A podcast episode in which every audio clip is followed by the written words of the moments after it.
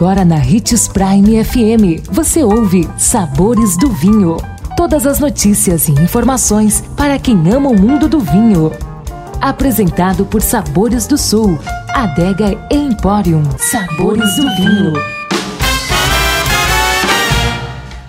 Hoje vamos falar de bolo de casamento e champanhe que é um erro comum de harmonização de vinhos e pratos. Sou Marno Menegatti, sommelier internacional da adega Sabores do Sul Gran Vino. Tenho certeza que você que gosta de cozinhar e degustar um bom vinho vai adorar o nosso tema. Bolo de casamento e champanhe, será que harmoniza mesmo? Pouca gente se lembra, mas o brinde do seu casamento foi uma péssima harmonização, tecnicamente falando, o que é um bom exemplo de que o nosso estado de ânimo tem muita influência no resultado final da harmonização.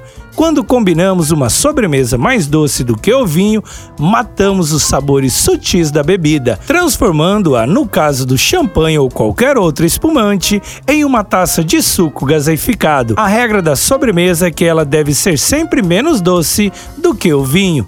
Assim que lembre-se desse erro muito comum, que é bolo de casamento e champanhe. Não combina. Gostou do nosso tema de hoje? Indique os sabores do vinho para seu amigo que quer aprender mais sobre esse universo. E se você gosta do mundo do vinho, siga nosso canal no YouTube, se chama Gran Vino Empório.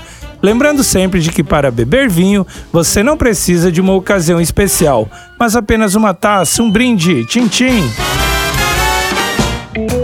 Consumo de vinho traz benefícios incríveis. Desfrute de todas as vantagens e venha para Sabores do Sul, Adega Empório, a maior loja de vinhos do norte de Mato Grosso, com quase mil rótulos de vinhos de 15 países. E não se preocupe, se a dúvida é qual vinho escolher, temos dois sommeliers disponíveis para te ajudar a tornar seu momento em uma experiência única. Siga-nos no Instagram, arroba Adega Sabores do Sul.